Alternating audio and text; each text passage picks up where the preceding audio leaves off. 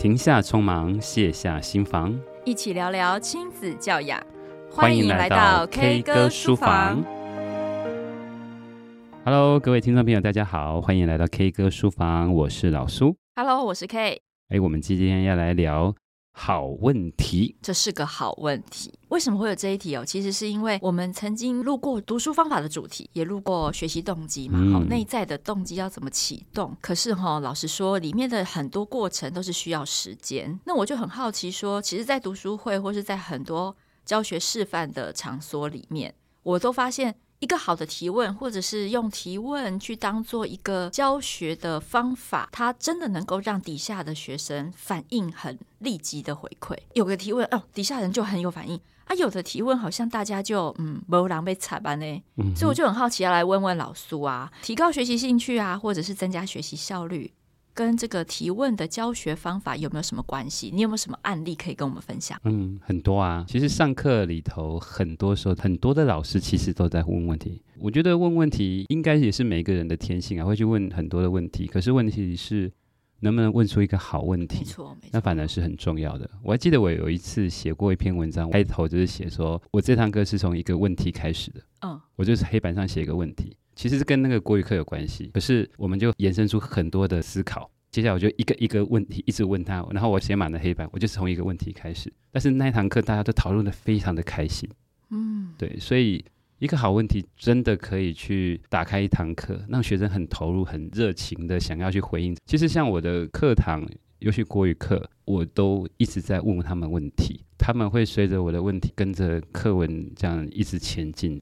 那我的班上也有训练他们去回答，所以我有自己的一些加分的方式跟回答的加分的方法。哦，有奖励机制，鼓励他们回答。对，例如说，呃，我问完问题，然后他们要回答问题，但是他们可以随便答没关系，他们就可以加分。但是他们回答的好的答案，或者是说他们有听到别人的答案，呼应别人答案，讲得更完整的话，他可能就加到两分。而且我就是一排一排，啊、哦，最后我还扫射黑板上还有没有加到分。接下来我会请他们来发言。刚开始的时候，他们不太喜欢回答，到最后他们是为了想要讲出内在的东西。刚开始是加分嘛，可是后来真的是为了那个问题，他想要举手。课课的时候我都坐在后面，那可能改作业这样。科老师进来的时候，他们就哎，你们班上不错，你们班上都很踊跃在发言，哎，不错啊，你们回答的都很有内容哎。然后我心里面偷笑，对，我有努力的训练他们。我的学生来自很多班级嘛，但是有的孩子就被教到太乖了，他就不讲话了。嗯、上课刚开始，你就要花一段时间去突破每一个孩子，他不太爱去呼应老师的东西，然后他们就安静的当一个接受者。但是我希望他们可以当一个表达者，所以我常常跟他们说，其实你脑袋一定有想法，你至少要表达一个想法出来。但是那个想法可能不是最好，那没有关系。但你多讲多听别人呢，你就知道什么是好的说法、好的想法。嗯，因为你刚刚提到一个很重要的点，叫做回答的品质。嗯，其实这是有点矛盾的，就是我们很想鼓励，不管你想到什么，有说就好，对不对？嗯，一开始你是先要炒热那个气氛，然后你不能对人家讲的答案有评价、有过度的喜好嘛，不然的话大家就只会想要回答老师喜欢听的问题。对。但是有的时候就真的有些人就会乱扯啊，或者是诶，他脑筋的逻辑比较不一样，或者是他的表达能力还没有建构起来，嗯、所以他回答的品质一旦不好的时候，哈、嗯，那个真的也会影响下一个提问的发生。对，所以你刚刚讲的一个技巧，我觉得超厉害，就是别人可以帮忙再更加分。嗯哼，那他又形成了另外一种团体正向运作的这个流程，就是哦，他讲的只要你有讲，你就一定有分嘛，对不对？对。然后你讲的多好，嗯，那就是看老师是你的这个回答的品质给予给分嘛。所以像我就会说，哦，这个回答真是太好了，哇，这个好完整了，哇，他提到什么东西，我会帮他再划重点。对，然后哦，这个可以加到两分或者加到三分，那全班说哇，这个答案这么好，这样子。到底他说了什么？对对对，所以他们会去欣赏，哦，原来。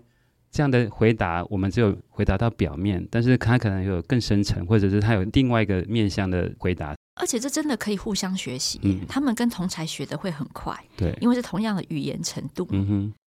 而且我觉得说哈，有的老师啊，他误以为他的上课是有效果，是精彩的，可是他却没有好好的去观察他的教室里头，其实只有那几个人在讲话。没错，我刚刚正想提这一点。对，嗯。我每次去观课就发生这件事情，永远只有那些爱讲话的，然后在呼应老师，但是所有人都呈现一个很沉默的状态。但我希望，其实是每一个人都可以真的是呼应这堂课，在这堂课里头，所以我会有意识的去留意哪些人发表过的频率跟次数，还有他回答的深浅度。因为有的时候老师会觉得感觉很良好，嗯，当某些学生很踊跃的时候，所以他可能会步调就会主要是主旋律是跟着这些一起回答的学生走得很快哦，嗯、结果后面的人反而拉掉了，嗯。那另外一个是我刚刚听到一个蛮重要的是说，长期下来学生会有一种氛围，嗯，然后会有表达的习惯。那也因为他有表达的习惯，所以他表达的内容会越来越精熟，嗯，越来越具体。这点我有蛮深的感触，因为当我在带一个新的班级、新的班级读书会，跟旧的已经跟着我两年、一年的这样子的一个读书会小孩的时候，我觉得那个差别非常明显。嗯哼，你就会知道说，原来我们平常这样子很像在聊天、随意聊天的这种提问跟回答，其实真的可以帮助他们在训练跟对题目的感受还有联想力上面进展非常的多。这样听起来，问题有分很多种，对不对？嗯，问题也有分类嘛？对。那可不可以跟导叔你跟我们讲一下，就是那个问题要怎么循序渐进？刚开始出来教书的时候，我也带过班级读书会。当时的话，呃，参考几本书啦，例如说像林美琴老师的《青少年读书会 DIY》，还有王淑芬老师的《不一样的教室》跟班级读书会一本通。那我觉得那里面有提到，我学到最有收获是他把问题分类。嗯，那的问题分为掌握要义、优点赏析、厘清疑惑。知识应用跟延伸思考，他有提到问题应该是从由浅而深这样的提问，否则有时候我们的提问都流于过度的浅化，嗯，没有深度，嗯，但有时候突然你来了一个很深的问题，其实学生是回答不了的，就会全班一阵安静。也因为这样子，我从那时候起开始是留意我的提问的品质。当我想要这个班级快速的可以回答问题的时候，我会用比较简单的方式来问他们。例如说，可能是掌握要义，例如哎，这一课说什么？刚刚这是什么？这是什么？这样子，然后他们会马上会回答，所以全班唰，全部就举手。例如说，你喜欢这本书吗？那这本书优点是什么？这主角的优点是什么？当你是比较浅层的问题的时候，所有学生都会回答。其实说这人是有天性的，他会想要回答一个问题的，嗯，但。当你的问题逐渐越来越难的，例如说你问他为什么的时候，他开始会觉得不确定；还有怎么去应用的时候，他会更加不确定。所以你会发现那个举手人数变少。嗯。可是如果你在一开始你就问他为什么的时候，其实他们是回答不出来，而且接下来所有问题他们都不想要回答。所以可能就是在这个顺序上是要留意的。当他们前面容易问题，他们愿意回答。气氛是热烈的时候，其实后面的话他会努力的去呼应困难的问题，那试着去思考。现在的老师们因为一零八课纲的关系，所以其实我们也很重视阅读理解。在课堂上上国语课的时候，教学之写得清清楚楚的。这一课里头，它可能分成几个层次的问题，它都帮你列好了。例如说，提取讯息、推论讯息、比较评估跟诠释整合。然后这是呼应 PERS 的提问的方法嘛？对，对，所以如果老师愿意的话，他是可以把这些问题问学生的。但不过也是要留意，就是我刚刚说的问题是有深浅的。当然，他可以一直问提取讯息。我觉得老师们最大的问题可能就是他没有一个脉络，对于这整个文本没有一个再上层一点的概念。嗯，所以他是上到那里问到那里，问完之后这堂课就结束了。啊，我觉得很可惜。那个是不是比较像他是用提问的方式去确认学生知不知道里面的讯息？对，所以他从头到尾都是浅层的提取讯息的问题。那个学生到后来会很累哦。对，啊、会有点不太想理你。或者是他最后就变成全部都是为什么？为什么？为什么？但是学生就真的无力回答。对，然后就全班一阵安静，所以永远只有那几个在回答嘛，因为那几个妙丽就就会一直举手这样子。我觉得这有些做法啦，例如说，像我的课堂上，我有让他们用纸本写，那也有让他们用大白板小组来书写。你知道我的学生，我一直觉得他们很妙，他们就跟我说，上我的课啊，很好玩，很有趣，尤其是国语课这样子。然后我心想，国语课这么无聊的课，怎么 怎么会觉得很好玩呢？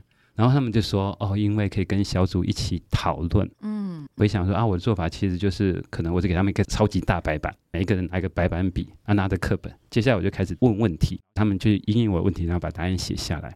可是那个是一个集体讨论的过程，那个答案就是他们各自的小组最后的一些结论。最后再会把它贴到黑板上面，然后我们再每一组去对照哪一组写的最好，那哪一组可能还有不够的，那以及从他们的答案里头再去延伸出更多的问题来。我觉得学生很喜欢这样的模式，而且我其实，在问问这些问题的时候，我都会去思考，就是这个问题是属于哪一个层次的。刚开始我都永远出比较简单的，所以他们哇很兴奋的开始写，因为我知道哪一些问题是难的，哪一些问题是简单的，所以我就会刻意错开了。嗯，我发现一段时间之后，他们渐渐能呼应我那些难的问题。而且，其实那些难的问题都散落在文本的很细致的地方。没错。可是他们会试着把那些很细致的东西，最后再拼出来，或者呼应我的问题。对啊，我觉得应该是说那些问题，如果当提问者是能够分辨自己为什么要问这个问题跟问题的难度的时候，他是有的时候他是可以交错应用。嗯。因为比如说像有一些是很个人经验的，对不对？那个就很暖场嘛。嗯。因为个人经验没有对错，每个人都有经验。然后虽然他很容易岔开，但他也是一开始最活络气氛的。嗯，那接下来就有可能是要对齐程度的，就比如说大家到底看完了没？看到哪里？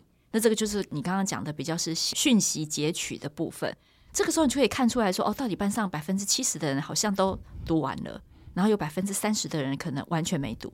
那接下来，如果我问到一些比较抽象问题的时候，可能有百分之三十到五十的人是跟不上的。嗯哼，所以我这时候可能就会加一些多一些讯息截取的问题，让那百分之三十的人可以借由这个讯息截取跟上一点，起码他要知道这个文章或这个故事发生什么事嘛，不然他后面整个都落掉。嗯，所以我觉得是能够不同的穿插，但我觉得有一个蛮有趣的是说，这个可能在课堂上面不一定有时间做。但是当我们在呃跟孩子讨论比较诠释整合的那个为什么的时候，就会比较老实说，一个人还蛮想不出来的。但是多一点的人，可能就变成是工作，嗯、就像你刚刚讲。嗯、但这个时候我就有一个问题：工作的时候，你的小孩都没玩 gay 吗？会啊。或者是会不会有那种，哎，真的他们就想不出来？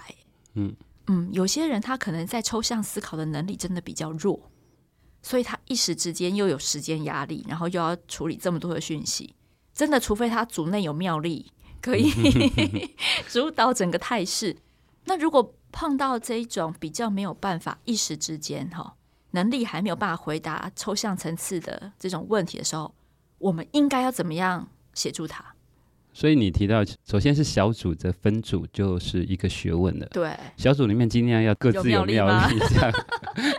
哎，妙丽们才会有成就感啊！不能用座位分哦，你知道吗？用座位分是一个很方便的地理区域的方式，但是就很容易没有妙丽哦。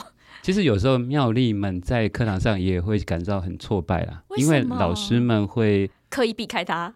对，因为他讲太多嘛。还有 就是说，老师有时候要忙着照顾中后段的学生，那其实他们是充满着对知识的渴望，他甚至他想要讲出他的内容，可是有时候他没有一些管道，他需要被压抑一下。对，但是在小组讨论就有很多的观众，很多的他的信仰者、他的粉丝这样子。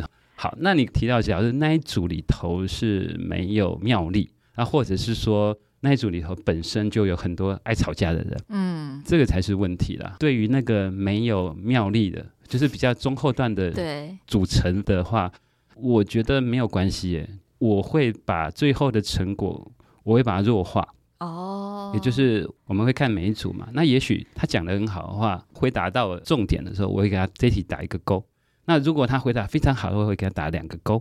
啊，如果不太行的话，诶，文不对题就给他打一个三角形这样子。那但是加总起来，其实他们不会落差太大。一个勾可能价值两分嘛，啊，三角形可能就一分嘛，所以它整个加总起来分数不会差太多。那再变成班级的竞赛是用画记的，最高分可能就是三撇，然后再来是两撇再一撇。所以他们真的成果没有那么重要啊，反而是我会鼓励他们，甚至我跟他说，刚刚每一组。每一个人都有回答问题写白板的人，那一组反而可以加一分。嗯，反那每一个人都拿着课本可以加一分。然后我还问他们说：“你们刚刚那一组在讨论说充满着欢笑声的举手，他们那一组举手的时候会加分。”所以我是用写啊，对我，所以我会用别的方式来补足那个部分，哦、那个知识上面的讨论的深度的部分。我是呃，因为我们会很容易辨识哪些组是需要协助的嘛。嗯。所以我会比较是下去看他们那一组嘛。对，啊对，啊对，嗯。那看的时候，有时候还真的他们就没有办法一时产出东西，所以我会跟他说：“没关系，等一下你们这一组，我会让你们最后再发表。嗯，那你可以先听听看前面几组有没有你觉得他讲的真的也是你们想的，嗯，那你要不要把它记下来？”然后写下来，然后你们自己好听过别人讲的答案之后，整合出你们自己也很认同的答案。嗯，好，就说你用学习的方式，然后换句话说，尝试着把它说出来。嗯哼，那你在第一个是你一定要他一定很注意听嘛，不然他等下没得讲嘛。好，所以他专注度一定很高。第二个，他要现场去判断哪些跟自己的想法是吻合的。嗯哼，然后第三个是他要稍微修改一下，把它讲出来。那因为在我的团体里面，我有一个信仰是说过的可以再说。嗯哼，就我绝对不会觉得说过的不能再说，或者是说过好像就觉得啊没什么。我会用这样的方式让他们去先偷学一下别人的东西。嗯哼，那他可能会比较有发表的勇气，因为有的时候我们时间。我的时间可能比你们更压缩了，嗯哼，你们可能一学期有好几堂课，可是我没有，我一次只有一个半小时，嗯哼，对，所以我大概会用这样子的方法让他们去偷偷的学习人家的方式，嗯，很好的方法，就是偷作弊可以吗？哦，这样可以吗？因为我觉得总是要先建立他愿意说的信心吧，嗯，其实他光是说就很不容易嘞，对，所以在我的班上里头，我比较重视的是他们表达跟倾听他人的，嗯。这样的一个习惯，有时候其实他如果可以说出那个学霸们、妙丽们在说的话的话，他也一样可以加到两分。他们在上课的时候都要专心的听别人说，包括老师的话，我会突然问他说：“刚刚老师说什么？知道举手。”然后他们全班就啪就举手，然后我就会点那个不太爱讲话的，或者是说他刚刚说什么，他说的非常好，知道的举手。这样子，然后他们就会努力的扩张他们脑子，真的也要倾听哎、欸，对，因为很多人就急着表现啊，没错啊，我觉得课堂上都会有很多细致的东西啦，嗯、教他们表达，教他们听别人怎么说，然后甚至是去思考自己回答出来的深浅度这些。刚刚我提到两套的这个提问的系统啊，其实我觉得他们是可以合并的，像掌握要义啊、优点赏析，它比较偏向于是提取信息的这个部分嘛，啊，但是后面这部分也很类似。其实老师们应该都有学过这个理论呢，叫做布鲁纳认知学习理论。嗯，它其实将学习分成六个分类：记忆、理解、应用、分析、评鉴跟创造。其实它就完全的不同。可是我觉得很多时候大人或者是说老师们在做的事情都只有在前面呢，他就教学生要记忆，所以他问了很多记忆类的问题。那其实如果你可以在这些问题的时候你去留意的话，应用呢，分析呢？评鉴呢？你去评论他这些人的做法呢？还有甚至是你们可以创造出相同的东西出来，那个深度就整个被拉出来了。但我觉得老师们很少问到这些问题。那再就是，我也觉得说，其实一般来讲，很多的提问哦，都太过于硬。就是他问呢，哎，这是什么？这是什么？为什么？为什么这样子？可是我希望的提问是，学生是很开心的去接下老师的问题。他甚至是带着一种透过这个问题的思考，他是变得更加的柔软、有深度了。嗯，对，所以像我觉得，其实同理心也很好运用在这里头。例如，你可能真的不知道怎么问学生的时候，你可以从觉察自身的情绪，就说：“哎，你读完之后你感觉如何？”嗯哼，然后就他说：“哎，很快乐、很悲伤或很生气。”那接下来你可以拉到剧情里头去说，你可以先问他为什么？那你觉得这个人他的情绪是什么？这个主角。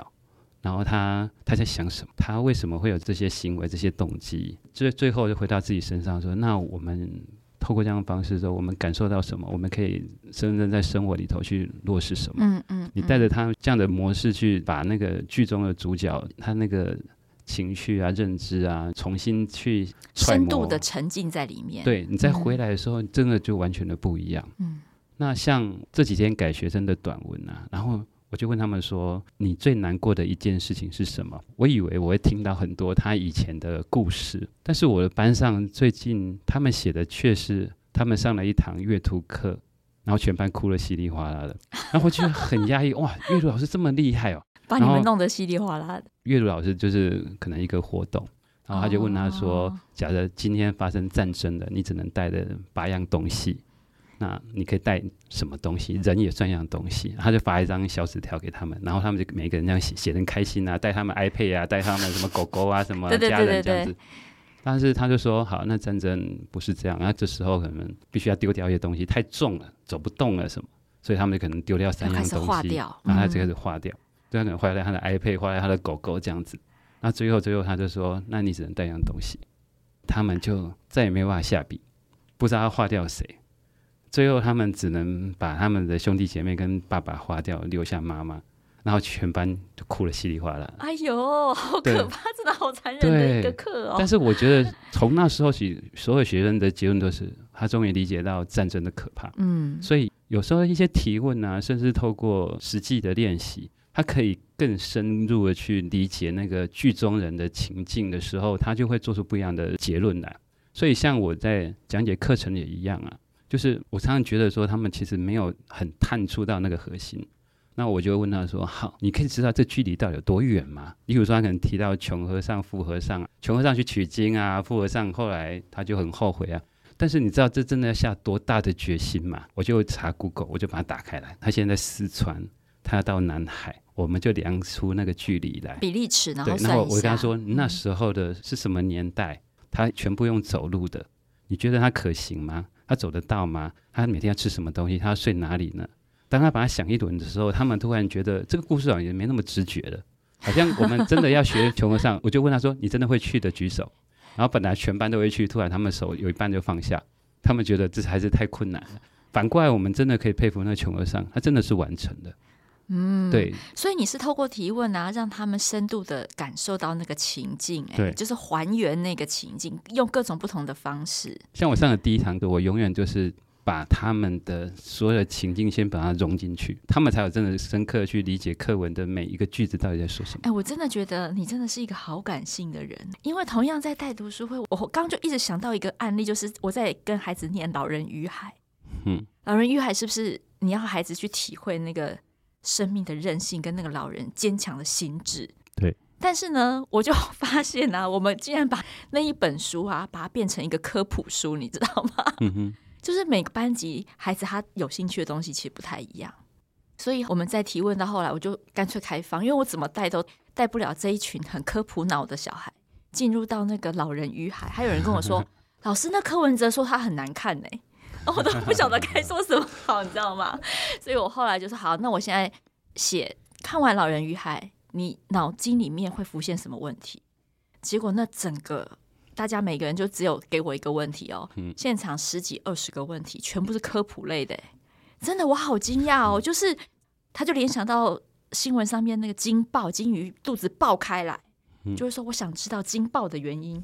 我想说，为什么老人与海 你直接联想到惊爆的原因？这样、对，所以你看不同的带法，或者是虽然说他们后来我们回到文本，可是呢，他们那些问题我就把它当做成有点像心智图一样的外挂。